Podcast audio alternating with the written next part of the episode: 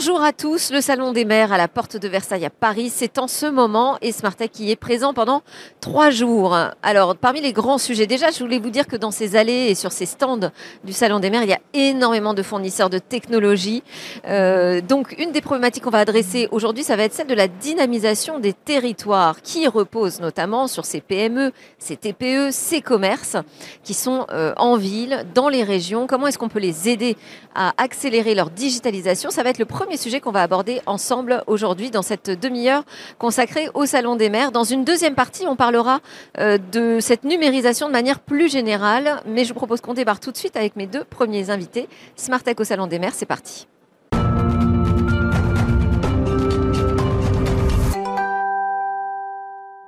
Le Salon des maires, c'est le deuxième jour que Smartech y est présent. On va parler de la question de la dynamique des territoires qui passent euh, par ces commerçants, par ces TPE, par ces PME et de plus en plus par la question du e-commerce. Aujourd'hui, deux invités pour aborder ce sujet. D'abord, euh, Patrick Labarre, merci beaucoup de nous accueillir. Vous êtes le directeur de la marketplace Amazon.fr et Lucas Pinos.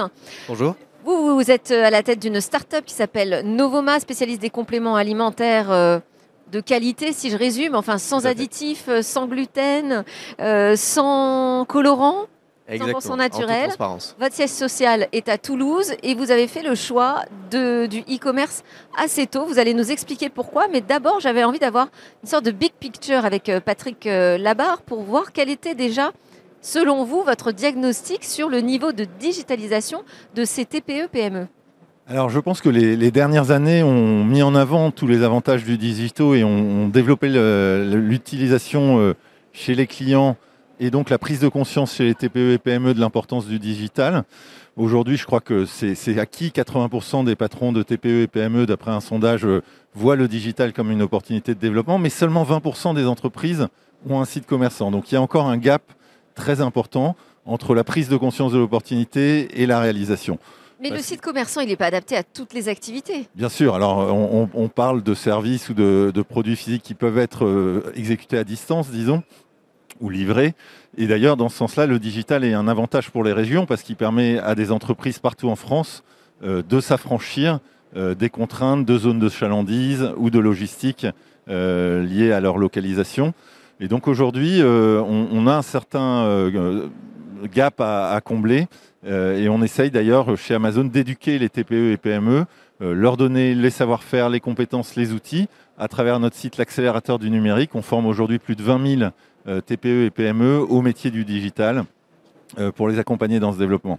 Donc déjà, il se passe des choses, ça accélère. On va, on va essayer de comprendre justement comment on fait ce choix à un moment de se lancer. Alors peut-être pas pour vous dans le e-commerce parce que ça semble assez naturel, mais de choisir de le faire en plus à travers une marketplace que vous y êtes depuis 2017, je crois, sur euh, Amazon.fr. Tout à fait, Nous, ça, ça date de 2017. fait ce choix au départ alors nous, en fait, le, premier intérêt qu'on y voyait, c'est un intérêt logistique, parce que c'est vrai que c'est un métier hein, d'expédier des colis euh, partout en France, partout dans le monde. Et euh, Amazon, nous, ça nous a vraiment mis le pied à l'étrier, parce que ça nous a permis de bénéficier d'un service logistique de qualité partout en France, de livrer voilà, rapidement nos produits, nos compléments alimentaires. Euh, ça s'est fait en très bonne complémentarité avec notre site aussi qui commençait à se, à se développer. Et c'est vrai qu'Amazon... En... Ça vous a permis de vous lancer dans le e-commerce euh, sans trop de frais, c'est ça surtout assez rapidement? Exactement, en fait, d'avoir accès à une logistique vraiment voilà, très compétente, professionnelle, chose qu'on ne pouvait pas du tout faire à notre petite échelle en 2017. On était deux à travailler dans un espace de coworking. Euh, alors après, quand on grandit, est-ce qu'on se pose la question justement de, retrouver peut-être une indépendance, de dire bah tiens, j'ai monté mon propre site de e-commerce? Est-ce qu'il y a des étapes comme ça dans la croissance où les stratégies évoluent? Souvent, c'est très complémentaire. Alors, euh, dans, le cas de Lucas, il pourra en parler. Je crois que euh, son site, enfin l'activité hors Amazon et sur Amazon est assez équilibrée. Amazon a amené la croissance, la notoriété, et souvent c'est le cas. On a beaucoup d'exemples d'entreprises euh, qui ont différents canaux de vente, des boutiques ou leur propre site, et qui jouent la complémentarité entre les deux, parce que la présence sur Amazon crée la notoriété, crée le trafic, crée la, visibilité de la marque, qui permet d'alimenter après une boutique physique, un autre canal de vente en direct. Euh, et donc il y, a vraiment une très grande complémentarité entre les différents canaux. Alors les TPE et PME françaises ont vendu plus de 150 produits chaque minute sur Amazon. Quand même, c'est déjà impressionnant comme résultat. C'est un bon chiffre. faut Donc on encore publié évangéliser après ça notre, euh, notre rapport récemment. C'est 85 millions de produits euh, qui sont vendus sur Amazon tous les ans par les, les 13 000 TPE et PME françaises qui sont. Euh, c'est 50% de croissance, je crois à peu près. Donc il y a effectivement une opportunité très forte et qui a un enjeu très important hein, parce que cette activité a créé de l'emploi déjà. On estime qu'il y a plus de 35 000 emplois qui sont créés par ces TPE et, Lucas, je crois, pourra en témoigner hein, puisqu'il il a recruté aussi pour cette activité Amazon. Et puis c'est de l'export aussi puisqu'il y a 600 millions d'euros de chiffre d'affaires générés par ces TPE PME euh, à l'export sur Amazon. Et encore une fois, c'est vrai partout en France, en- dans la région Occitanie. Je crois que c'est 1200 entreprises, c'est 35 millions euh, à l'export créés par ces entreprises sur Amazon. Alors justement, quelle est la part aujourd'hui euh, du chiffre d'affaires qui est réalisé via Amazon pour vous? Actuellement, on est aux alentours de 50%. Donc nous, c'est vraiment significatif dans notre activité. Et voilà, comme le soulignait Patrick, ça a été un véritable accélérateur parce que nous, alors, on, est, un peu au-dessus même des chiffres de croissance que Patrick évoquait. Parce qu'on a fait 170% en 2021, là on doit être à 50% de croissance encore euh, euh, cette année sur Amazon. Et je trouve qu'il y a vraiment une bonne- 170% de croissance uniquement sur la marketplace ou de manière générale? Alors sur la marketplace, et il se trouve aussi que notre activité, on doit être sur les mêmes ordres de grandeur. D'accord. euh, Et alors, on parlait recrutement. Absolument. En fait, Amazon est devenu un métier à part entière maintenant dans nos équipes. Donc, on, va, on fait des recrutements spécifiques dédiés à Amazon. Et je pense que sur une équipe de 13 personnes, on a voilà, deux équivalents temps plein dédiés à Amazon. Alors ça, c'est intéressant parce que donc il faut développer des compétences spécifiques euh, pour euh, vraiment prendre un peu sa place sur euh, une marketplace. Alors le, le- le- le but de la marketplace, c'est de mettre à disposition des, des TPE PME tous nos savoir-faire, tous nos outils, nos technologies. On a investi très lourdement hein, en 2021. On a investi plus de 3 milliards d'euros à travers l'Europe pour développer le business des TPE et PME. Donc pour nous, c'est quelque chose qu'on fait dans la durée. Ça fait plus de 18 ans qu'on fait ça. Euh, et donc on met à disposition ces technologies, ces moyens. Après, il reste à chaque entreprise, bien entendu, à les utiliser, les exécuter. Et ça crée aussi de l'emploi. Alors j'ai vu que le, travail d'accompagnement, justement, c'était quand même un facteur important euh, de votre côté hein, d'investissement. 3,4 milliards d'euros euh, d'investissement réalisés en Europe pour les accompagner, euh, ces TPE, P- PME. Ça prend quelle forme? Alors, il y a beaucoup de logistique déjà, hein, puisqu'on met à disposition euh, en particulier notre savoir-faire logistique, et c'est ce que disait Lucas sur le développement de son entreprise, permettre à des gens dont le métier c'est plutôt de formuler des produits, euh, développer, innover, développer des nouveaux concepts, etc., de se focaliser là-dessus. Et puis de nous laisser gérer la partie plus opérationnelle de euh, emballage, expédition, d'assurer un délai de livraison à travers l'Europe. C'est aussi l'avantage de notre réseau logistique, c'est qu'il permet de toucher non seulement une zone de chalandise partout en France, mais aussi à l'international. Et donc euh, ça, c'est un des gros investissements qu'on fait. Les technologies, euh, bien sûr, euh, vendre, sur, la, vendre en ligne, c'est un métier technologique. Donc il y a des investissements dans les moyens de paiement, dans le marketing, dans la mise en avant des produits. Et c'est tout ça qui est regroupé dans ces 3,4 3,4 milliards d'euros. Pardon. Et alors sur euh, cet accompagnement, donc euh, vous en avez euh, profité euh, largement, j'imagine, au démarrage. Depuis, vous avez recruté des spécialistes qui vous aident à travailler ce, ce nouveau métier de- du e-commerce. De quelle manière ça transforme vraiment l'activité? Alors nous, ça nous a permis notamment de l'internationaliser. Et c'était l'objectif au départ? Justement, non, ça a été vraiment une externalité positive qui était un peu inattendue parce que voilà, petit français, on, on a commencé à se développer vraiment sur la France. Notre site initialement n'était qu'en français. Et Amazon, justement, ça a été la porte d'entrée à un marché euh, notamment ouest européen qui est très intéressant sur le cas du complément alimentaire et notamment à l'Italie. Euh, pour vous donner un, chiffre, sur, notre site, on fait à peu près 10% à l'export, là où sur Amazon, on arrive à atteindre 30% et avoir vraiment une. Voilà, le marché italien pour nous est devenu significatif grâce à Amazon et à la logistique d'Amazon. Et ça engage quoi de s'internationaliser? Enfin, je veux dire, c'est une grosse transformation quand même pour une entreprise. Et alors, c'est c'est là où justement, c'est la force d'Amazon à mon sens, c'est qu'alors, bien entendu, il a fallu. c'est vous euh, qui faites tout le travail, c'est ça Pas tout à fait. Il y, a, il y a une partie sur le développement du produit justement qui reste à mettre euh, en adéquation avec les besoins ou les règles du marché sur lequel on vend. Nous, l'avantage, je pense qu'on va proposer, c'est le, le business model où il n'y a pas d'investissement au départ. C'est-à-dire qu'on peut prendre le risque, on va payer finalement pour chaque pièce expédiée, pour chaque euh, euh, commande passée, etc. Alors que si vous voulez aller vous implanter, disons en Italie, ben, Alors là, vous nous parlez des frais de port, c'est vous qui prenez en charge c'est surtout même l'investissement général de si, si Lucas voulait aller s'implanter en Italie, il faudrait probablement mettre en place des transporteurs, des moyens de paiement, une logistique, etc. Euh, nous, on prend tout ça à notre charge puisqu'on le fait déjà et on va euh, facturer à la pièce, à la commande ce qui permet finalement de ne pas prendre le risque d'aller tester des nouveaux marchés, de développer une activité, et une fois que ça marche, peut-être de recruter, de mettre en place ses propres moyens, comme, comme on le décrivait, mais ça permet effectivement de lancer une activité sans prendre de risque en ayant des investissements massifs à faire avant même le lancement de l'activité. Et vous avez le sentiment, euh, justement, en, local, dans la région, que ça, c'est une stratégie qui est comprise, qui se développe? Est-ce que les, commerces autour de vous, parce que j'imagine que vous faites partie de cercles, de clubs, d'entrepreneurs euh, dans la région, comme tout le monde fait aujourd'hui, euh, est-ce que le e-commerce, c'est devenu vraiment une composante majeure du déploiement des entreprises sur le terrain? Absolument, on a, beaucoup de partenaires et notamment Toulousain, c'est vrai que c'est une, région assez active de ce point de vue-là, euh, avec souvent des modèles hybrides, hein. c'est-à-dire que le e-commerce n'est pas du tout incompatible avec le retail. Il y en a qui partent du retail pour aller vers le e-commerce et réciproquement, c'est notre cas. Euh, donc voilà, nous Amazon, ça nous a permis vraiment d'accélérer, d'avoir de la visibilité aussi, parce que c'est ça, hein. Amazon c'est aussi une superbe vitrine sur énormément de consommateurs dans plein de pays d'Europe et du monde. Euh, mais en même temps, on peut tout à fait voilà, avoir aussi une activité en, retail, ce qui est notre cas, on est présent en pharmacie. Vous allez les voir, euh, les maires, tous les, élus locaux, tous ceux qui euh, travaillent pour le développement, la croissance de leur territoire, qui sont aux côtés de ces PME, TPE, ces commerces, pour leur dire bah, pensez quand même à l'option e-commerce Alors c'est pour, pour ça qu'on est, là euh, aujourd'hui et je pense qu'on a une panoplie de services plus large que la marketplace. C'est pas forcément évident, enfin je veux dire c'est pas forcément le premier truc auquel on pense quand on pense à dynamiser son territoire. Alors pourtant je pense que c'est vraiment un levier important. Encore une fois, nous on est persuadés qu'il y a une opportunité massive, ça fait 18 ans qu'on y travaille et je pense qu'il y a eu une accélération dans les dernières années qui a probablement fait prendre conscience aux entrepreneurs comme aux élus dans les régions de l'importance du sujet.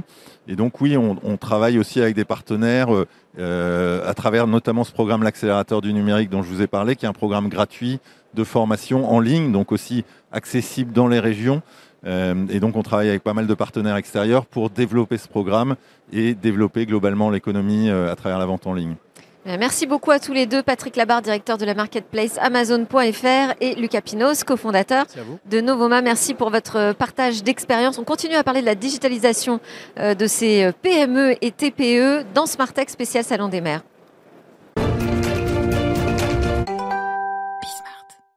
Smartech sur le salon des maires. On continue la discussion sur cette, ce sujet important du service aux citoyens, des services publics.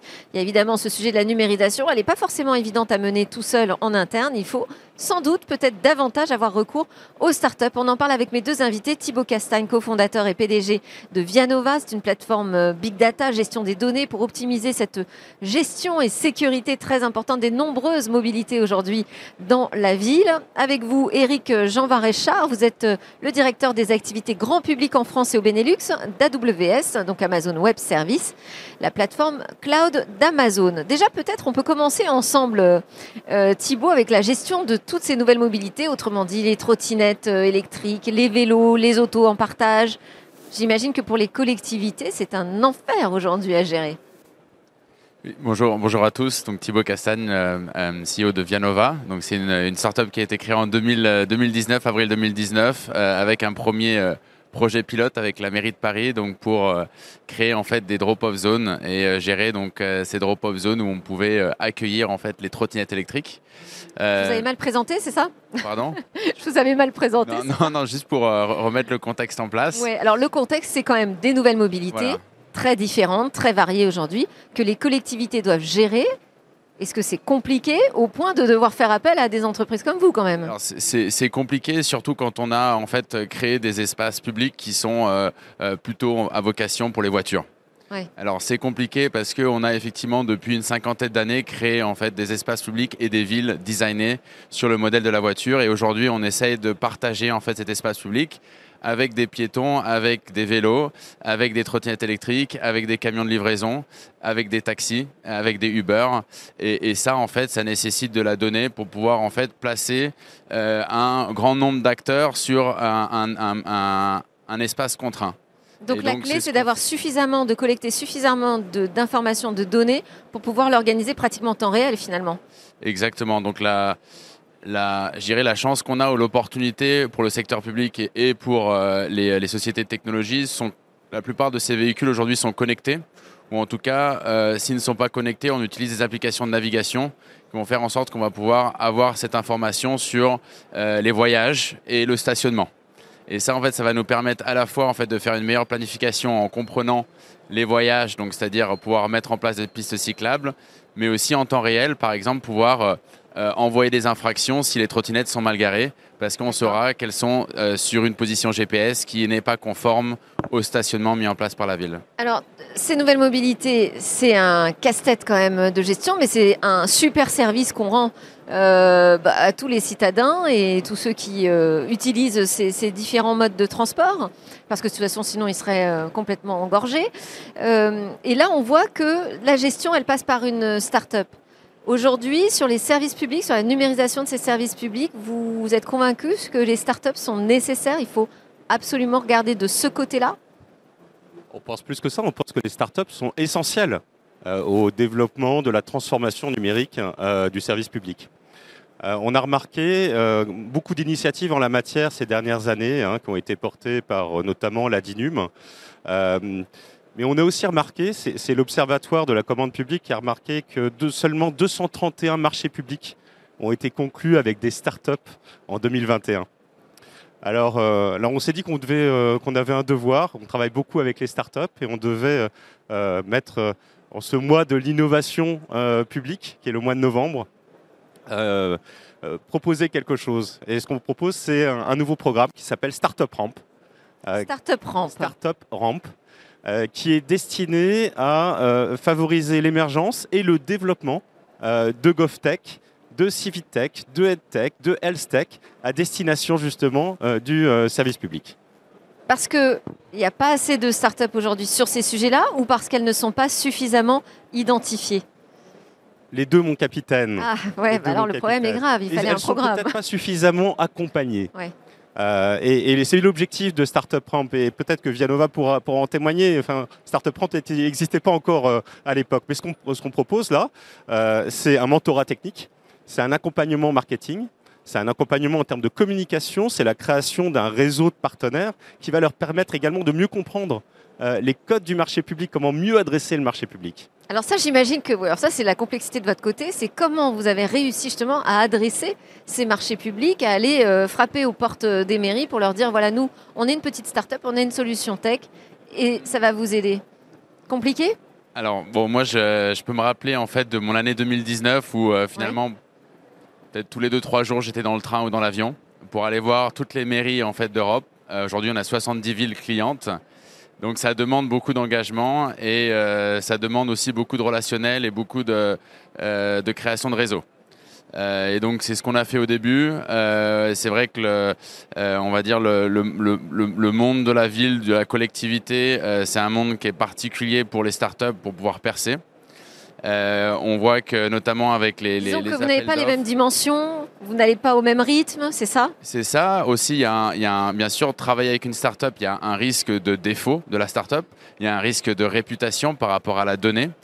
Il y a tout ça à prendre en compte. Et, la culture du risque qui ne fait pas forcément partie aujourd'hui euh, de ce que s'autorisent d'ailleurs hein, euh, les services publics. Et il y a aussi toute les appels d'offres en fait. Donc euh, toute la partie euh, de euh, je vais pouvoir prendre un produit d'une start-up. Donc c'est comment on va pouvoir récupérer ce produit, comment on va pouvoir l'acheter.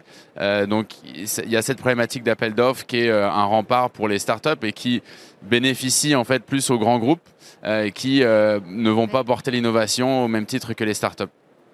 Alors, ce, programme que vous lancez, vous ne le lancez pas à n'importe quel moment, parce que là, on est en plein mois de l'innovation publique, qui est un programme piloté par la Direction interministérielle de la transformation euh, publique. L'idée, c'est vraiment de partager des méthodes, des, solutions, des expérimentations pour apprendre à travailler ensemble un service public et, euh, innovation, un secteur de l'innovation. Euh, de quelle manière vous y prenez part? Ce programme, il va être intégré pleinement par la direction interministérielle?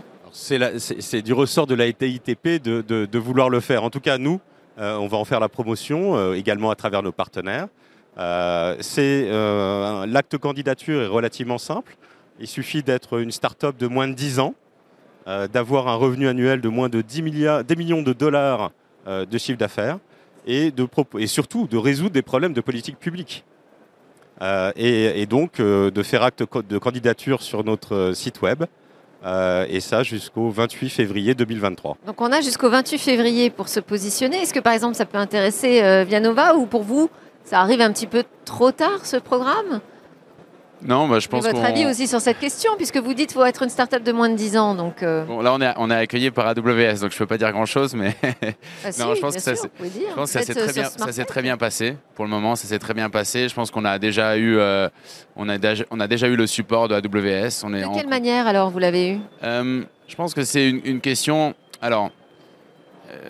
Je pense que la, première question, c'est sur tout le débat qu'on a aujourd'hui sur la partie du cloud souverain. Euh, aujourd'hui, c'est un, vrai, une vraie question euh, des, des, maires, des, des, collectivités et des villes. Et d'avoir le support de AWS, c'est très intéressant pour nous, notamment pour répondre aux problématiques RGPD, de cloud souverain, de protection de la donnée.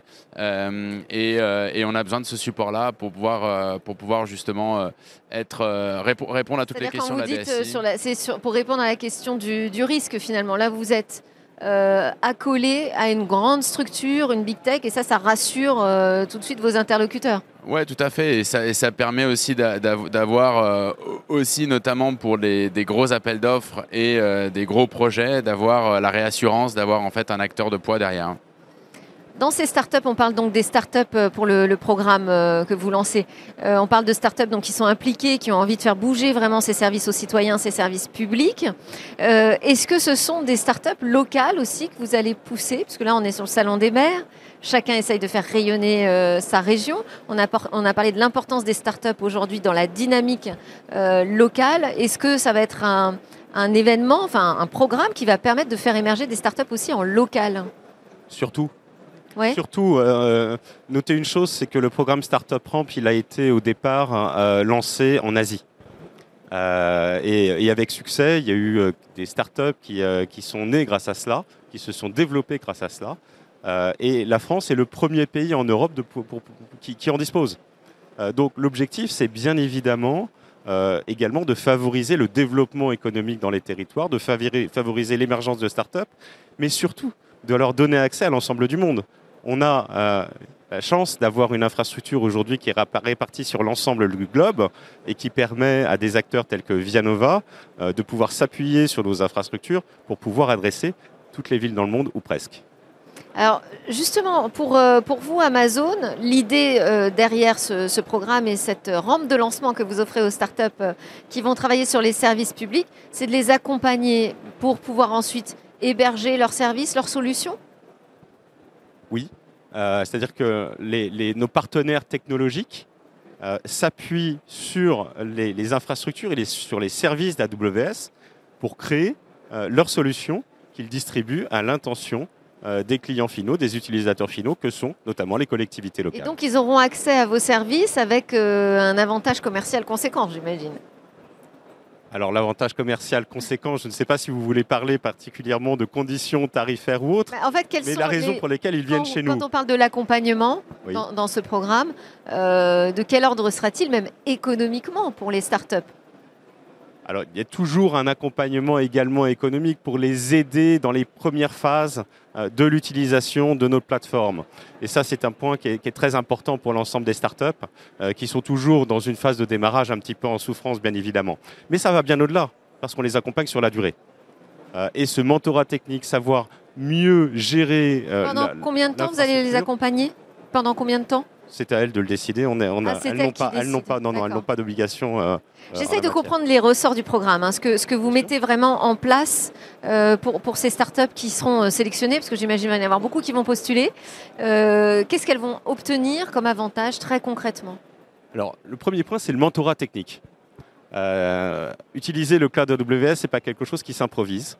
Il faut le comprendre, il faut être formé, il faut être accompagné pour pouvoir en tirer la substantifique moelle. Donc on a un référent, c'est ça On aura un référent Un accompagnement, un référent euh, qui va, euh, qui va euh, s'adosser auprès des responsables techniques de la start-up pour Et ça, c'est quoi? C'est sur un an? C'est sur combien de temps?